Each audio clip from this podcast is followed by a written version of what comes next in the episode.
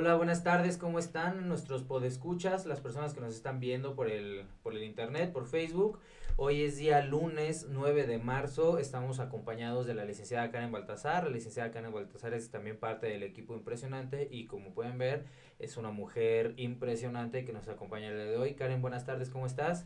Hola, ¿qué tal? Muy bien, muchas gracias Edgar aquí acompañándolos un ratito para poderles platicar un poquito acerca del ámbito legal este ámbito en el que las mujeres estamos pues totalmente inmersas y que hoy en día pues somos una parte muy importante dentro de, de todo este ámbito de trabajadoras y empresarias. En efecto, eh, la, la, idea que, que, el día de hoy nos acompañe Karen es que nos dé también la, la, perspectiva femenina. El día de hoy el tema es la mujer ante la ley.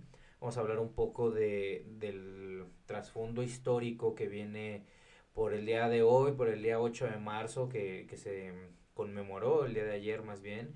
Eh, vamos a tocar un poquito de, de, lo que jurídicamente hablando va a reflejar lo que sucede el día de hoy y los efectos de las manifestaciones del día de ayer. Vamos a hablar sobre la violencia de género, el acoso sexual, laboral, eh, la violencia psicológica, física, patrimonial, económica, etcétera. Vamos a tratar un poco las, las distintas legislaciones, cómo, cómo prevén esta parte de de incluir a la mujer como en el lugar en el que se merece, que es igual que el hombre. Al final de cuentas somos seres humanos y no necesitamos distinciones ante la ley para, para tener los beneficios de la misma. Y pues bueno, vamos a, empezar con, una pequeñ, con un pequeño brevario cultural que si bien la mayoría de las personas estuvimos enterados que el día de ayer, 8 de marzo, se conmemoró el Día Internacional de la Mujer y se celebraron pues las marchas no simplemente se hizo por el simple hecho de, exigir derechos, de pedir un día que la mayoría de las personas muy mal están mencionando, oye, es que nada más pidieron un día de descanso, pues no, realmente tiene un trasfondo más allá.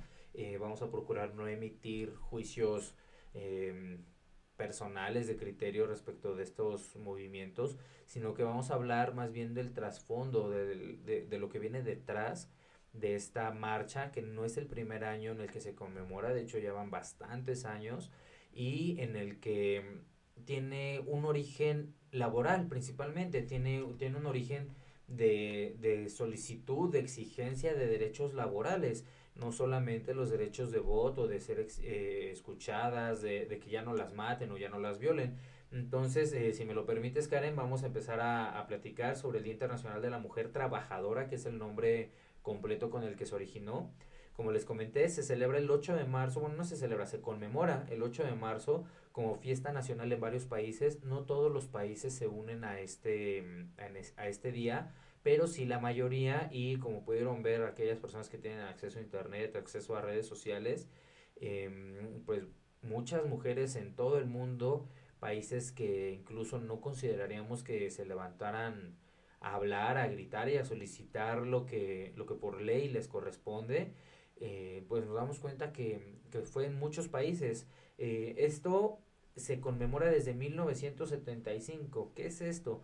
Pues tiene más de 45 años conmemorándose el Día Internacional de la Mujer y como menciono y trato de hacer hincapié, no solamente es, se celebra, no se celebra, se conmemora, porque es un día que, recuerda la lucha de muchas mujeres que pidieron el, derecho que hoy todas las personas deben tener y lo deben tener con calma. Eh, como les menciono, la primera eh, vez que se celebró la Convención Nacional por los Derechos de las Mujeres fue en Estados Unidos en, 1880, en 1848 y eh, estipulaba que todos los hombres y las mujeres son creados iguales. Asimismo, exigieron los derechos civiles, sociales, políticos y religiosos. ¿Por qué? Porque si recuerdas, Karen, anteriormente la mujer era un objeto o era tratada como un objeto, no tenía derecho a nada. Eh, oye, tú no puedes trabajar, tú tienes que estar en la cocina, tú tienes que estar en la casa, tú no tienes derecho al voto ni siquiera porque se hacía una distinción, una muy mala distinción en el que la mujer no tenía esa capacidad para desarrollarse y para elegir a sus gobernantes, para ser profesionista. Y hoy en día nos damos cuenta que al fin de cuentas tienen las mismas capacidades o incluso más. Yo conozco eh, muchas mujeres que tienen muchas más capacidades que yo y, y es algo que es obvio que es lógico porque todos tenemos diferentes capacidades y el, sexo o el género no nos limita. Entonces era una creencia que se tenía anteriormente y, y esta primer convención fue la que fue el primer boom para solicitar estos derechos, reitero, civiles, sociales, políticos y religiosos. Incluso la religión era una, una fuente de, de poder para hacer oprimidas a las mujeres. El decirles, pues, tú naciste de la costilla de un hombre y como eres una parte de un hombre le perteneces a él, híjole, oye, pues yo quiero creer en otra religión, oye, yo necesito derechos como sociedad, no, yo no soy un objeto, yo no soy eh, una ama de casa, yo no soy una lavadora, yo soy una mujer capaz de ser todo. Entonces la primera convención se celebró en, el, en 1848 y posteriormente se celebra en Nueva York por primera vez el Día Nacional de la Mujer, esto es en 1909. ¿Qué es esto? Más o menos unos 61 años después se siguió con la lucha, pero una lucha con una flama muy baja. Era una lucha eh, apagada porque a lo mejor todavía existía el miedo de parte de las, de las mujeres por ahí y fue un poco difícil avanzar hasta que dos señoras, Elizabeth eh, Cota, me parece, y Lucrecia Mott, hicieron esta convención y jalaron a millones de mujeres. No, no ya la primera convención habían sido como 40 mil. Esta ya eran millones de mujeres en Estados Unidos. Y nuevamente se establece la igualdad entre hombres y mujeres ante la ley. Así, eh, esta convención se hizo en honor a la huelga que se celebró por las trabajadoras textiles en 1908. Em, no sé si, si recuerdas que hay una imagen muy común en el que hay una señora con una pañoleta amarrada al cabello y, trae el músculo de fuera y dice, we can do it. Em, al final de cuentas fue un movimiento laboral en el que las mujeres no solamente pidieron y exigieron, sino que demostraron que eran capaces de hacer las, eh, los trabajos que hacían los hombres. Digo, esta manifestación textil pues era porque la mayoría de las mujeres, ya que tenían derecho a trabajo, pues las ponían a trabajar en cosas de, de esta área. Entonces, estas mujeres se dedicaron a hacer una rebelión, a hacer una marcha, una manifestación para exigir sus derechos. ¿Qué pidieron en esta, en esta huelga? Condiciones de trabajo, reducción a la jornada laboral, mejores salarios y el derecho al voto.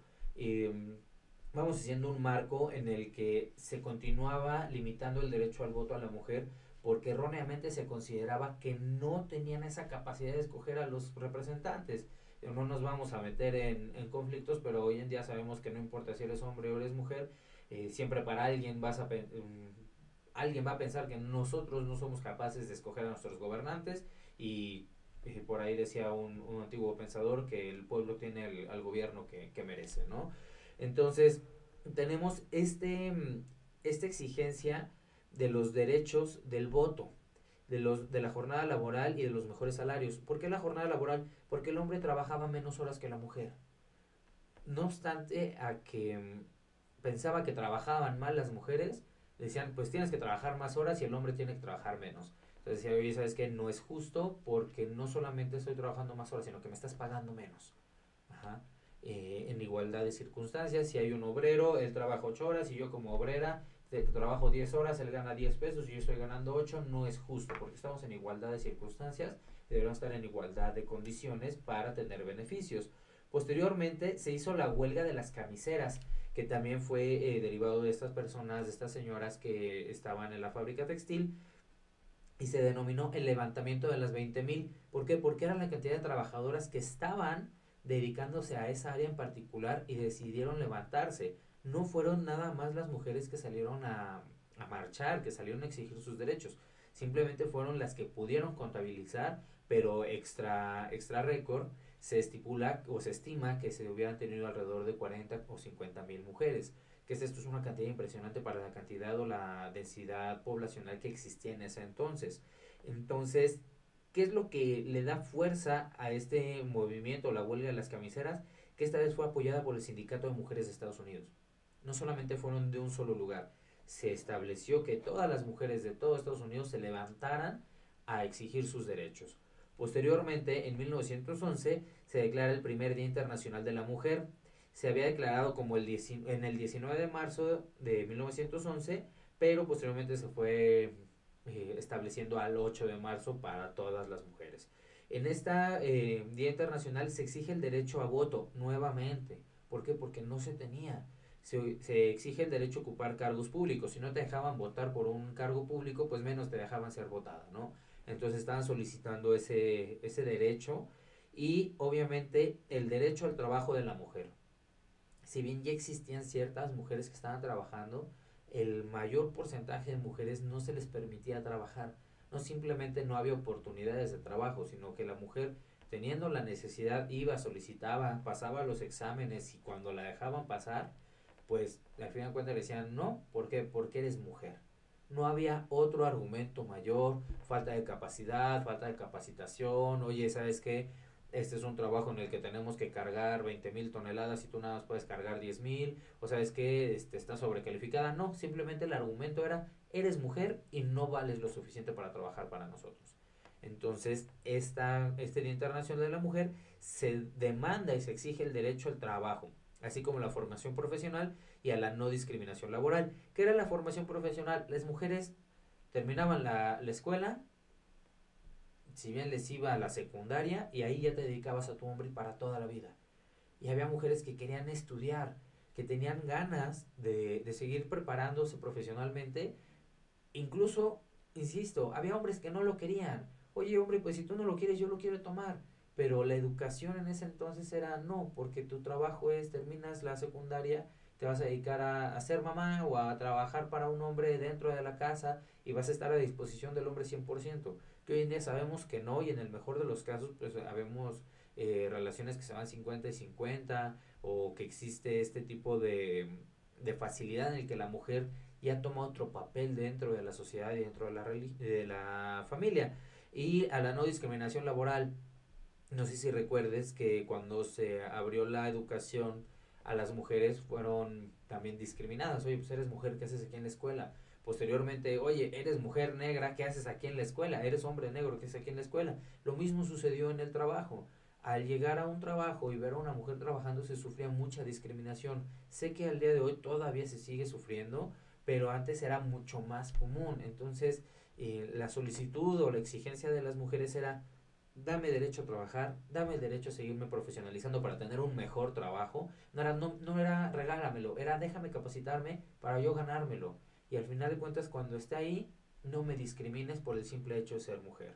Posteriormente tenemos por ahí un, un tema con la Primera Guerra Mundial en la que mm, Rusia en particular se queda sin soldados, también Estados Unidos sufre una, digo, sin personal para que trabaje en las fábricas, Rusia y Estados Unidos principalmente pierden esa capacidad eh, operativa de mano de obra porque todos se iban a la guerra. Entonces, ¿qué sucedió? Nuevamente las mujeres vuelven a tomar el mando Dicen, ¿sabes qué? Pues si no hay hombres, yo tengo que levantar la industria, yo tengo que levantar el trabajo, yo tengo que levantar la casa, yo tengo que seguir cuidando a mi hijo y tengo que seguir siendo mujer. Y te voy a demostrar a ti, hombre, que lo puedo hacer. Posteriormente eh, se, se generó un movimiento bastante fuerte en Rusia, en el que incluso el zar eh, Nicolás II manda matar a las mujeres que estaban trabajando. Estaba, manda matar a las mujeres que sostuvieron su economía durante la guerra mundial y en este caso el mismo Estado y el, el mismo ejército le dijeron, sabes que no, porque están haciendo algo bueno y están teniendo y demostrando la capacidad que tienen. Entonces, eh, en ese momento se hace un golpe de Estado, el famoso coup d'etat, que no solo derroca, sino que asesina al zar Nicolás II y le da los derechos laborales a la mujer. Curiosamente se llamó la, el movimiento de febrero porque eh, se regían por otro calendario, el día de hoy ya nos regimos por el calendario gregoriano, se terminó en el 28 o 27 de febrero, que hoy equivale en ese calendario al 8 de marzo, que fue cuando se unificó. Básicamente esto es un, un brevario de, de, cómo nació el movimiento, de cómo... Eh, ha ido avanzando el, el, las solicitudes y las exigencias de las mujeres, principalmente por el ámbito laboral. ¿Por qué no hablamos de eh, el derecho a, a, la vida, a la seguridad y demás cuestiones que, que se están generando el día de hoy, inclusive en, en marco de lo que se trató el día de ayer en la marcha? Simplemente porque eh, la dinámica de este podcast es hablar del tema empresarial, pero lo vamos a, eh, vamos a enfocar el tema que nos, que nos atañe hoy en día al ámbito empresarial. No es que no nos interese, simplemente es para darle el mismo tinte empresarial que lleva la, la dinámica del programa y pues bueno, vamos a procurar no hablar y no emitir ciertos juicios en el que podamos em, entrar en controversias. Ahora, vamos a empezar con unos temas de estadísticas. Eh, para la ONU, las mujeres, bueno, no es para la ONU, es a nivel mundial, las mujeres perciben un 23% menos que los hombres a nivel mundial. ¿Qué es esto? Em, a pesar de todo este problema, a pesar de toda esta lucha que ha tenido la mujer a través del tiempo, sigue existiendo esta discriminación o este hacer menos, que insisto, no debería suceder, pero lamentable está sucediendo. Y dos o tres mujeres de cada diez ganan mucho menos que los hombres simplemente por el hecho de ser mujeres. Estando en el mismo puesto, estando en el mismo, en las mismas condiciones, generando las mismas actividades, ganan menos. ¿Por qué? Por el simple hecho de ser mujeres. No debería de ser, pero son datos duros que el, en el momento nos van a pues bueno, nos van a ayudar a seguir con la dinámica del programa, ahorita al platicar sobre las legislaciones. Em, a pesar que ya tienen el derecho a voto y a ser votadas, sigue existiendo una de cada cuatro personas que están en escaños parlamentarios es mujer. El 24% de personas que se encuentran en los curules son mujeres y esto es a nivel mundial. Si nos vamos nivel país, si nos vamos aquí a nivel estado, pues a lo mejor se pueden mover un poquito los porcentajes, pero en promedio es lo mismo, uno de cada cuatro, si bien les va. Entonces sigue habiendo una cierta renuencia a que pues una mujer pueda, pueda gobernar. En particular, yo considero que son mucho más ordenadas y son mucho más sistemáticas que nosotros los hombres y entonces tienen muchas más capacidades a mi criterio, pero volvemos a lo mismo vamos a tratar temas duros que emite la ONU. Una de cada tres mujeres ha sufrido violencia física o sexual en su fuente de trabajo. Eh, Karen, ¿tú qué opinas al respecto? Mira, Edgar, sinceramente eh, es un tema que hoy en día nos tiene, pues, a nosotras las mujeres en un estado totalmente de miedo, de incertidumbre. Eh, totalmente todos estos grupos de mujeres que se están armando, eh, que se están pues consolidando de alguna u otra manera, están levantando la voz por todas nosotras o por todas aquellas personas que tal vez ya ni siquiera están con nosotros. Y digo, creo que ahorita con todo, todos los antecedentes que nos diste, vemos un poquito y vemos cómo va eh, pues arrastrando o quedándose detrás esa parte de dejar a un lado a ese objeto llamado mujer, ¿no? Ahorita ya no hablamos como tal de que somos un mueble más para una persona, no. Ya al contrario, nosotras también estamos levantando la voz, estamos tratando de salir, de, salir adelante y también, no sé, o sea, realmente creo que somos un parteaguas literal para toda la economía, para todos los sectores, tanto empresariales, cualquier sector, ¿no? Así es, de hecho, como bien comentas, eh, las mujeres ocupan hoy en día un lugar tan especial, tan importante en, en la industria, en las empresas, que digo, nos ha tocado, se va alguien dices, híjole, como que ya, ya le extraño, no va ni una hora, ¿no? Eh, hoy se vio muy reflejado con, con el Día Sin Mujeres, se ve, en serio se nota la ausencia de las mujeres, eh, y a lo mejor de repente alguien dice, ay, es que no hay tráfico. No, no es eso. O sea, se nota que no hay movimiento se nota hasta la incertidumbre de los hombres, nos ponen a parir chayotes porque no sabemos, porque la, la gente no aprende a valorar esta, esta relación simbiótica que tenemos hombre y mujer y dices, oye, no, no es importante, y dice, claro que es importante y tan es importante que es notorio. Entonces, eh, a pesar de que se están tomando conciencia y que se están tomando acciones para que ya no suceda esto, pues lamentablemente, como te comento, aquí con las, con las encuestas tenemos un problema que es muy grave y que está documentado. Igualmente, eh, tenemos un problema en direcciones generales empresariales. Solo el 7% de los gerentes o directores empresariales a nivel mundial son mujeres. ¿Qué es esto? Un 93% de hombres dirigen las empresas, dirigen eh, las áreas de trabajo. ¿Y por qué? Pues a lo mejor tienen sus fundamentos, pero lo más seguro es que sigue existiendo este, este rezago cultural de decir, ¿por qué eres mujer? Y, e insisto, no se vale, pero al final de cuentas tenemos este tema. Y es algo real y, y, tan real que incluso asociaciones mundiales que tienen los ojos de todos ahí encima lo siguen haciendo. La FIFA, por ejemplo, en el Mundial de Fútbol les dieron 400 millones de dólares a las elecciones de los hombres y 30 millones a las de las mujeres. O sea, ni siquiera el 10%, menos del 10% se les está dando. ¿Por qué? Se cansan igual, juegan el mismo número de minutos, entrenan las mismas cantidad de horas, tienen el mismo uniforme, tienen todo igual. ¿Cuál es la diferencia? Oye, son mujeres. No. O sea, al final de cuentas deben de tener el mismo derecho que tienen los demás. Sí, que a lo mejor tienen argumentos de, oye, es que no todo el mundo ve el mundial de, de mujeres, oye, es que no todos quieren patrocinar mujeres. Bueno, eso no te, eso no limita la capacidad física de las deportistas que están haciendo lo mismo. Pongo otra vez el ejemplo. A mí me gusta jugar fútbol y soy bastante malo. Y ves a las mujeres que están jugando ahí y son extremadamente buenas e incluso mucho mejores que muchos que están jugando en la selección masculina. ¿Por qué no se les paga igual? Eh, tenemos por ahí un tema bastante fuerte, bastante eh, delicado, que ha sido a luz de todos, pero sigue sin cambiar. Entonces la idea es que, que se den cuenta estas instituciones para que se genere el cambio. Y el último dato que tenemos por el día de hoy es que en la encuesta nacional de ocupación y empleo, una de cada cuatro personas que reciben ingresos por más de cinco salarios mínimos es mujer. ¿Qué es esto? Todos los demás reciben menos como mujer. Solamente las mujeres, una de cada cuatro, reciben más de 5 salarios mínimos. ¿Qué es esto? Más de 400 pesos. Digo, si es complejo, es pesado, pero es real. Eh, es algo que no se debería de dar. insisto, cuando estamos en, en igualdad de circunstancias, no se tiene que dar esta distinción. Oye, son puestos diferentes, son capacidades diferentes. Ok, y no importa si es hombre o es mujer, el puesto es el que tiene el salario, no el género, no la persona como tal. No sé qué opines. Así es, yo creo que es algo muy triste, algo muy triste que las mujeres sigamos sufriendo esa parte en el aspecto laboral. Yo creo que tal cual tú lo comentas, si realmente trabajamos las mismas horas o hasta más, ¿por qué no ganar lo mismo que un hombre?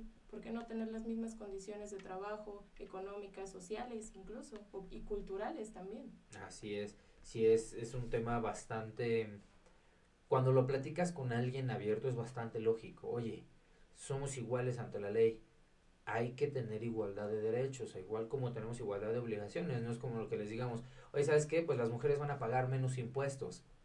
Porque, pues, son mujeres, ¿no? Si estás pagando misma cantidad de impuestos, estás pagando misma cantidad de ingresos, estás recibiendo, perdón, misma cantidad de ingresos, estás haciendo misma eh, cantidad de obligaciones, estás haciendo todo igual que el hombre, pues tienen los mismos derechos y obligaciones.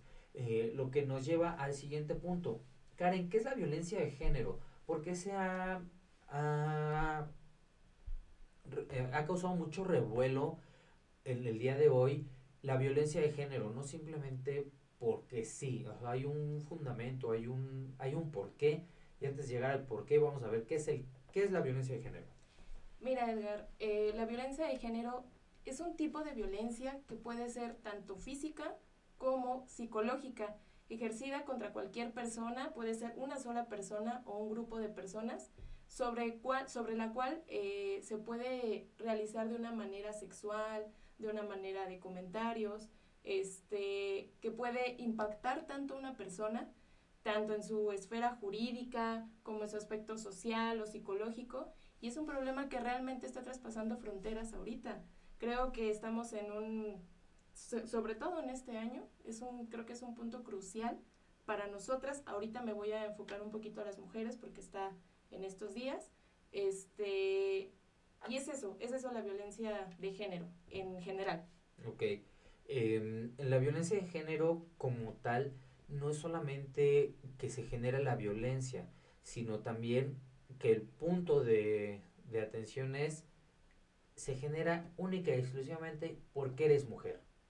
O sea, no, no voy a tomar otro punto de partida para yo generar la violencia, Simplemente eres mujer, eres objeto de violencia de género por ese argumento.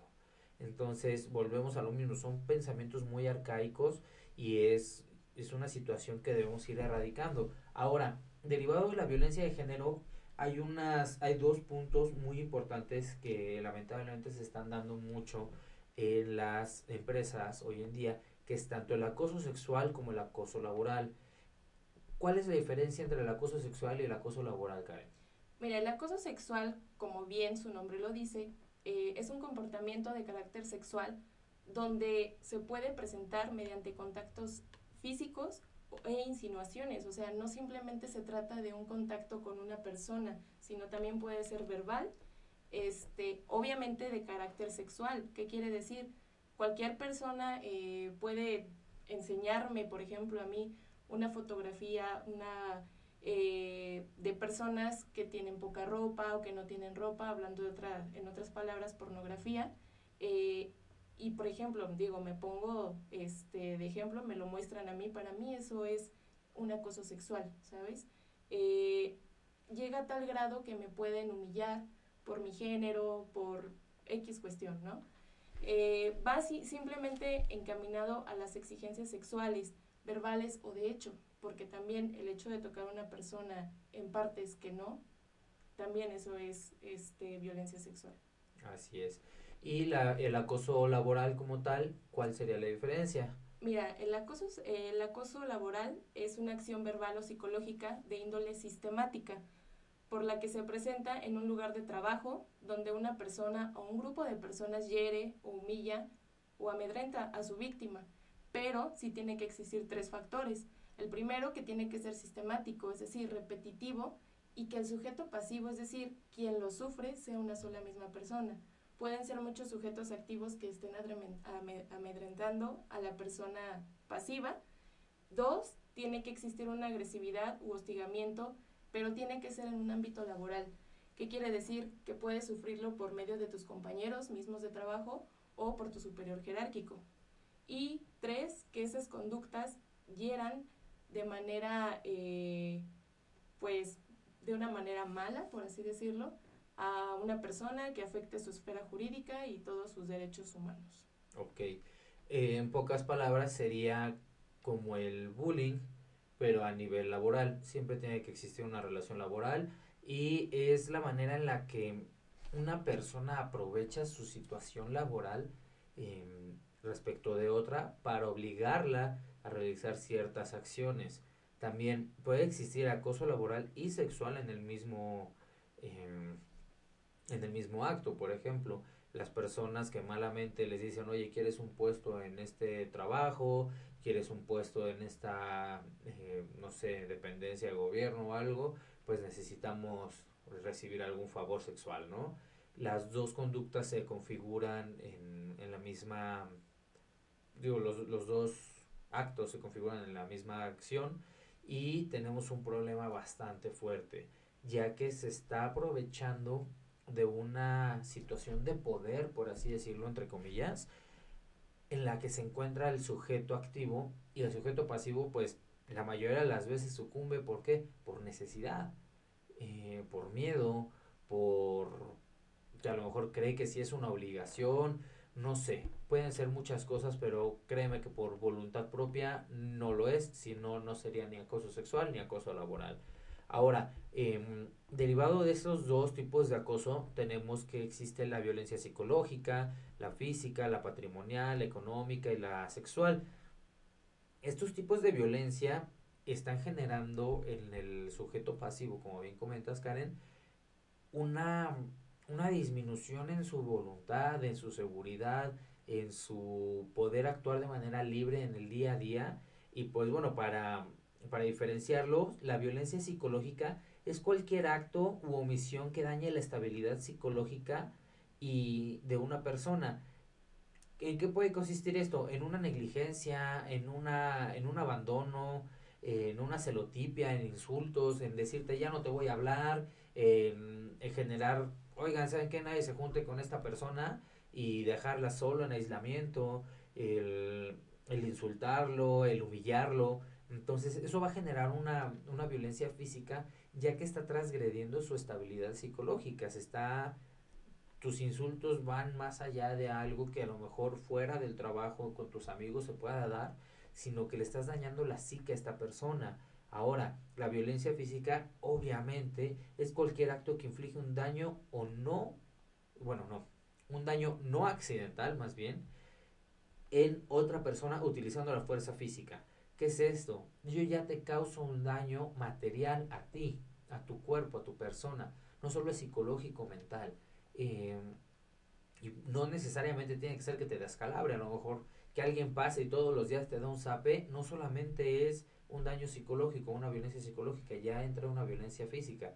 Obviamente tenemos casos que, que se han esclarecido, por ejemplo, las personas estas de, de Samsung, eh, que pues a lo mejor unos japonesitos le estaban pegando, unos coreanos, no sé, desconozco, a sus mismos trabajadores, pues híjole, no solo era acoso laboral, sino también violencia psicológica y violencia física. ¿Qué es esto? Estamos encuadrando diferentes conductas que está generando diferentes consecuencias a un mismo sujeto pasivo y eso no debería de darse. La violencia patrimonial, por su parte, es el acto u omisión que afecta la supervivencia de la víctima. ¿Qué es esto? Yo voy a modificar, a transformar, a destruir, a sustraer, a retener o a distraer tus objetos o documentos personales. Em, lo pongo en ejemplos o en palabras prácticas. Oye, no te voy a dar tus documentos si no me firmas la renuncia. Híjole, amigo empresario, no es el método, no es el modo, no es el camino, aunque muchas personas lo hacen lamentablemente, no debería ser así, porque al fin de cuentas estás generando una violencia. Oye, ya terminé la relación laboral, bien o mal, ya la terminé. Ajá. Ya nos pelearemos en junta de conciliación y arbitraje si sí fue despido justificado o injustificado, etcétera, pero no me puedes retener mis documentos porque me estás causando una violencia patrimonial, porque a fin de cuentas son mis documentos, yo soy el propietario de ellos y no puedes disponer. Ahora, la violencia económica es a través de limitaciones económicas. ¿Sabes qué? No te voy a dar dinero y hazle como quieras. Oye, pero es que necesito comprarle comida a mis hijos, necesito comprarle, pues sí, pero no te voy a dar dinero hasta que no hagas esto. Híjole, como bien sabemos como empresarios, primer punto, no podemos jugar, no podemos limitar el salario de los trabajadores simplemente por propia voluntad. Oye, que existen bonos de puntualidad, bonos de asistencia, y esos los puedes limitar si no cumplen esas actividades, sí, pero el salario no se puede tocar. Entonces estamos generando una violencia económica y obviamente la última, la violencia sexual, que es en el acto en el cual tú degradas o dañas el cuerpo o sexualidad de una víctima y que por tanto eh, atenta contra la integridad física no necesariamente tengo que llegar y pegarle. A lo mejor alguien dice, ay, es que solo le dio una nalgada. Bueno, pues no tienes derecho a hacer eso. Ajá, no por ser muy confianzudos, no porque, ay, solo es la pompa, oye, a ti te gustaría que alguien le agarrara la pompa a tu mamá, a tu esposa, a tu hija, o, no, no lo hagas.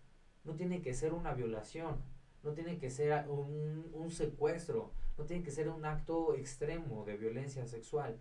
Hasta el mismo acercamiento impropio puede considerarse una violencia sexual y no debería de suceder. No sé tú qué piensas respecto a estos tipos de violencia, Karen. Sí, totalmente, Edgar. Creo que pues en nuestros días ya eh, la gente lo ve como muy normal o el tan solo que ven pasar a una persona, una mujer, le chiflas. O sea, para nosotras las mujeres es algo muy, muy arrogante y que para muchos hombres es normal. Y digo muchos, no todos, por supuesto. Hay hombres que también se dedican a defendernos, defender también a los propios hombres, porque también ellos sufren acoso, ¿no? Hay que, hay que diferenciar muy bien porque también los hombres son víctimas de los propios hombres y hasta de mujeres. Así es. Y pues bueno, ya que tenemos este marco teórico, ahora sí vamos aterrizándolo un poco a las cuestiones de legislación. Tenemos un cuerpo máximo en México que es la Constitución Política de los Estados Unidos Mexicanos, que no debe sobrepasar nadie. Y Karen, tú tienes alguna observación respecto de esta igualdad de género de la Constitución, ¿no? Así es, Edgar. Mira, eh, precisamente nuestro artículo primero, en el primerito de la Constitución, esta reforma de 2011, en donde ya se hizo un apego total a la protección de derechos humanos, donde cualquier autoridad, cualquier autoridad, está obligada a promover, respetar, proteger, garantizar los derechos humanos de todas las personas En dicho artículo también se prohíbe la discriminación de muchos aspectos, entre ellos precisamente la discriminación por cuestiones de género, por el solo hecho, como comentamos hace un momento, de ser mujer. O sea, ya en el artículo primero nos están protegiendo y están obligando a todas las autoridades a que, a que tienen que proteger y promover dichos derechos humanos. Eh, también es importante señalar que en el artículo cuarto constitucional se plasma directamente y muy específicamente que el hombre y la mujer somos iguales ante la ley. Ya se le reconoce a la mujer todos los derechos y obligaciones de manera igualitaria que a los hombres y digo, tal como va cambiando nuestra sociedad, tiene que ir cambiando también nuestras leyes y sobre todo nuestra máxima, nuestra máxima eh, ley, que es la Constitución, ¿no? Eh, en, en, este aspecto, eh, la Constitución está siendo un poco perfeccionista ya, salvaguardando ya los derechos de las mujeres y también habla de los derechos de los hombres, por supuesto, en donde ya estamos en una equidad de género totalmente, pero que probablemente las autoridades tengan que implementar ciertas políticas para poder lograrlo, ¿no? En efecto, y al final de cuentas, como, como lo comentamos, el hombre y la mujer somos iguales y lo menos que podría hacer la Carta Magna que nos rige era establecerlo. ¿Por qué consideramos que es necesario establecerlo? Si no está, la gente menos lo respeta. Hoy está y tampoco lo respetan, pero al menos ya al establecerlo dentro de un cuerpo normativo, también se generan estas consecuencias jurídicas de qué sucede si no lo cumplo, cuál es el procedimiento a seguir para que se cumpla. De hecho, tú tienes por ahí un, una especialidad en derecho penal y tienes eh, pues los parámetros para exigir que un incumplimiento ante este tipo de normas se dé. Así es, Edgar. Mira, también como comentario respecto al tipo penal, eh, dentro de nuestro Código Penal Federal, precisamente el mes anterior, febrero de 2020, eh, ya la Cámara de Diputados aprobó que la pena máxima para el feminicidio, esto es algo muy, muy este, nuevo, hace apenas un mes, ya se subió la pena de prisión a 65 años, en donde la pena máxima para cualquier delito eran 60 años. Entonces, imagínate cómo van cambiando nuestros códigos, nuestras leyes, pues para poder proteger las vidas, las vidas de hombres y mujeres también. En efecto, de hecho, eh, como bien comentas, la pena máxima eran de 60 años. En México no existe la pena de muerte ni la cadena perpetua, pero pues técnicamente hablando, 60 años es más que suficiente, eh, suponiendo que lo cometas a los 18 años, sales a los 78 años y ya la media de la tasa de mortandad pues es muy, muy cerquita de esa edad, ¿no? Ahora súmale otros 5 por, por esta situación, pues ya está saliendo de 83 años. Eh, ya si no lo hacen por, por educación, pues bueno, respeten la ley por miedo, ¿no? Eh, no, no sé qué más tengas que ofrecernos respecto de las legislaciones. Eh, mira, bueno, eh, también poder platicar de la Ley Federal del Trabajo que ya eh, sufrió también algunas modificaciones respecto a los derechos de las mujeres trabajadoras, que eso lo platicaremos ahorita en un momento más. Así es.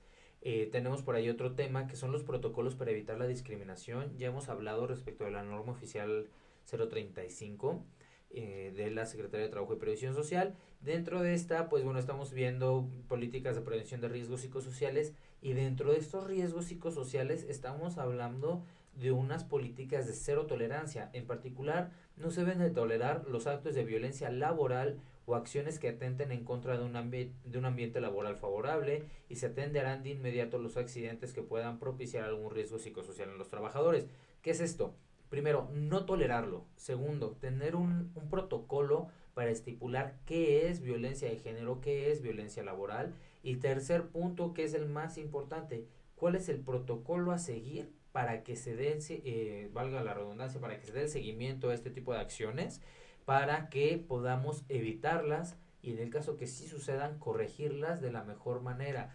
Estos protocolos para evitar la discriminación deben tener los puntos muy, muy claros. ¿Qué pasa si cometes esta, esta actividad? ¿Qué se entiende por esta actividad? ¿Cuál es el proceso para que tú puedas tener un seguimiento a tu problema porque se realizó cierta acción y cuáles son las consecuencias jurídicas? No simplemente es, ahí está mi protocolo y listo. Debemos tener, eh, como todo en la vida, diferenciar cuáles son las acciones, en qué me afectan, cómo puedo yo beneficiarme o eh, satisfacerme de esas acciones que se vieron afectadas y cuál es la consecuencia. Entonces, eh, en estos protocolos nosotros les recomendamos mucho a nuestros clientes que tengan obviamente cumplimiento de respecto a esta norma oficial mexicana y mucho más, digo, además de que es obligatorio, pero mucho más porque hoy tenemos un problema muy grande en el que los mismos trabajadores generan ese ambiente poco favorable y la mayoría de las veces ocupan eh, actitudes o acciones en contra de la mujer simplemente por ese hecho. ¿Tú qué ventajas ves de tener un protocolo como estos, Karen? Pues mira, yo creo que aquí las empresas eh, se deben de comprometer a crear, mantener y proteger eh, todas las medidas que tengan a su alcance, un entorno laboral donde se respete pues la dignidad como tal de la persona, en este caso de las mujeres. Eh, también algunas de las ventajas que yo le veo de tener este, estos protocolos, estas políticas para, para la no discriminación, pues puede ser la, la, eliminación de gastos económicos y de tiempo que puede llevar a una empresa a litigio, a litigar este, por parte de sus mismos trabajadores, trabajadoras, que pues precisamente le lleguen a un gasto a la empresa como tal, ¿no? Esta sería una, una de las ventajas. Otro pues sería el acceso a nuevos mercados. ¿Por qué? No cualquier empresa cuenta con esas políticas, Edgar. Hoy en día, tal cual lo mencionaste, en la Ley Federal del Trabajo lo exige, lo exige a las empresas, a los patrones que, cumplan con tener estas políticas. ¿Y qué es lo que pasa? Eh, tú como empresa o como empresario vas a buscar tu nicho de mercado, por supuesto, ¿y qué es lo que pasa? Muchas empresas ya te preguntan, oye, ¿cuentas con estas políticas? No. Ah, ¿sabes qué? Pues muchas gracias, voy con tu competencia, ¿no? Tu competencia que sí lo tiene y que sí lo está regulando y te lo está llevando a cabo. Entonces es abrir también tu mercado con otras empresas, con otras, eh, con otras economías, ¿no? Eso es muy cierto, permíteme que, que te interrumpa un poco. Eh, hoy en día la globalización nos está alcanzando mucho más, mucho más rápido y mucho más fuerte. Y la mayoría de las empresas extranjeras tienen, como bien dices, este tipo de políticas. Primero voy contigo porque aparentemente eres el mejor, pero si no tienes estos protocolos, si no tienes estas eh, certificaciones, si no tienes todo lo que yo te estoy solicitando, pues me voy a ir con tu competencia. ¿Por qué? Porque él sí está haciendo bien las cosas. Estos protocolos no son nuevos, no se inventó el hilo negro y no somos el primer país en implementarlos.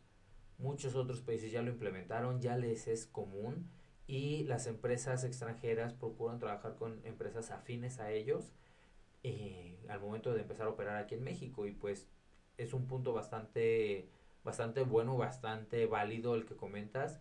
Es necesario tenerlo si quieres pues simplemente por prospectar el mercado. Ahora sí, eh, perdón que te haya interrumpido. No te preocupes. Mira, otra de las ventajas que yo le veo es la capacitación y conocimiento. ¿Por qué? Las empresas tienen que capacitar a sus propios trabajadores, a sus propios compañeros. ¿Por qué? Para poder eh, proteger estas cuestiones de la no discriminación. Obviamente, al tú tener trabajadores eh, bien educados, bien capacitados en estas cuestiones, es muy poco probable que pueda pasar, ¿no? Que se pueda presentar este aspecto de la discriminación hacia una persona. Ahora, hay que tener muy en cuenta que también estas políticas eh, de no discriminación son ahora ya obligatorias para las empresas, por una parte, y por la otra tienes también a la Secretaría de Trabajo pisándote los talones. ¿Por qué? Bien sabemos que la Secretaría ahorita, en este año, vino para hacer auditorías a todas las empresas. Entonces, lo primero, o bueno, de los puntos que más, este, que te van a preguntar al llegar a hacerte una auditoría a la Secretaría, es, ¿cuentas con tu protocolo de no discriminación? ¿No? Ah, ok. Entonces aquí te va tu multa, ¿no? Entonces hay que, a todas las empresas hay que tener este protocolo bien establecido, bien elaborado y obviamente llevarlo a cabo. En efecto, eh, no solamente es cumplir por cumplir, es aplicarlo de la mejor manera, es aplicarlo, a lo mejor es a rajatabla, pero pues se tiene que cumplir porque no solamente es para evitar las multas de Secretaría de Trabajo y Previsión Social, evitas todas estas cosas contrarias a, a una empresa saludable. Como bien comentó Karen, te evitas gastos de un juicio, te evitas que alguien se pueda ir a un procedimiento judicial si tú tienes la capacidad de que con tus protocolos internos, tus sistemas para resolver problemas, se evite este tipo de, de circunstancias. Ahora, vamos cerrando un poco el tema. ¿Cuáles son los derechos eh, de las mujeres y en particular de las mujeres embarazadas, Karen? Mira, según el artículo 133, fracción quinceava de la Ley Federal del Trabajo, habla sobre eh, las mujeres embarazadas, los derechos, que durante el periodo de embarazo no pueden realizar trabajos que exijan esfuerzos muy grandes. También podrán disfrutar de un, día, un descanso de seis meses anteriores y posteriores al parto. Estas son las nuevas reformas que, que se hicieron a la ley federal. También a solicitud expresa eh, de la trabajadora o previa autorización, eh, se les puede brindar este, esta eh, protección. Así es, esta protección. también en caso de que el bebé haya nacido con cualquier tipo de discapacidad o requiera atención médica, el descanso podrá ser de hasta ocho semanas posteriores al parto. Entonces también aquí se está brindando una protección para el propio bebé, no nada más para la trabajadora. Se contará con un periodo de lactancia máximo de seis meses y tendrá dos descansos de 30 minutos para alimentar al recién nacido. En caso de, que cualquier mujer sea madre a través de la adopción, también tendrá un derecho a disfrutar eh, de un descanso de los seis meses, porque pues realmente ella es quien, quien parió al, al, bebé, ¿no? También tiene derecho la persona que dé en adopción a su hijo. Ok, eso me parece bastante, bastante interesante, puesto que normalmente uno solamente piensa que la mujer que, que parió y que tiene al bebé en ese momento es la que tiene sus derechos. Esa es una buena reforma, eh, es interesante porque al final de cuentas, como bien comentas, como fue quien lo parió, pues sufrió todo el cansancio, sufrió todos los cambios hormonales, sufrió todos los cambios físicos que el propio embarazo produce y eh, pues al final de cuentas tiene una afectación bastante grande y bastante fuerte en el cuerpo de la mujer. Ahora, eh, pues lamentablemente ya se nos está terminando el tiempo. Les agradecemos mucho que nos hayan escuchado respecto de este tema en particular de los derechos de la mujer, la, mujer ante la ley. Si tienen alguna duda, obviamente los seguimos invitando a que nos sigan. Eh, en particular, ahorita antes de cerrar, los invitamos a nuestro curso. Es el siguiente 26 de marzo del 2020 que está dirigido personalmente a empresarios que vayan comenzando y a emprendedores. Se denomina Iniciando una empresa y la idea de este curso es darles los consejos básicos para que la empresa tenga un, un inicio fuerte, para que tenga una base sólida, para que puedan arrancar sin tantos problemas. Eh, Karen, ¿algo que, tú, que gustes agregar? Sí, nada más eh, para cerrar, hacer una, pues, un atento llamado a todas las, las empresas para que, para que desde su trinchera hagan los, lo correspondiente dentro de, de, sus recintos, ¿no? Brindando protección y seguridad a las mujeres coadyuvando con las dependencias gubernamentales, asociaciones, instituciones, para lograr la no discriminación por cuestiones de género. Eso sería todo. Muy bien, Karen. Pues bueno, agradecerte como siempre que, que estés con nosotros. El día de hoy, pues te estrenaste en el podcast, pero siempre está ahí con nosotros apoyándonos Karen. Los invitamos a que nos sigan en nuestras redes sociales, www.nante.mx, que es la página de internet. En Facebook nos encuentran como Nante Abogados y nos pueden escribir dudas, comentarios, propuestas de tema, todo es bien recibido, asesoría arroba nante.mx. Igualmente los invitamos a que sigan las redes sociales de Poder Ciudadano Radio, en Facebook arroba Poder Ciudadano Radio, Twitter Poder Ciudadano, en Instagram arroba Poder-Ciudadano-Radio, en la web www.poderciudadanoradio.com y pues agradecerles y desearles que tengan un día impresionante. Muchas gracias.